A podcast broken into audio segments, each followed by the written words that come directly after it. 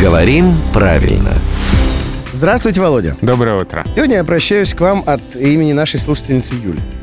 А, Юля спрашивает, вот СМС.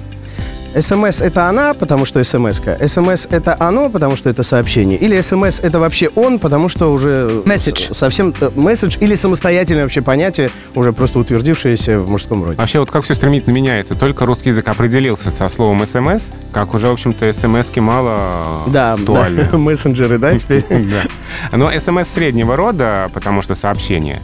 А вот как написать смс-ку? Вот это вот, кстати, вопрос непростой. А потому что многие пишут большими буквами СМС и дальше К маленькими буквами. Да, так нельзя. То есть слова, образованные от аббревиатур, по правилам русской орфографии, пишутся маленькими буквами, строчными. Пишутся так «э», А СМС. СМСК, да, Вот. вот. так вот слитно, маленькими буквами строчными СМСК. И без дефиса, И без соответственно. дефиса, да. Вот так по нормам русской орфографии правильно. Ничего себе. Я думала, когда так пишут, это скорее люди кривляются, ну, как бы Нет, хотят. это вот э, норма. а они хотят норма, показать да, свою да. грамотность. Их можно понять, если уж люди каждое буднее утро слушают рубрику «Говорим правильно» с Владимиром Пахомовым в 7.50, в 8.50, в 9.50.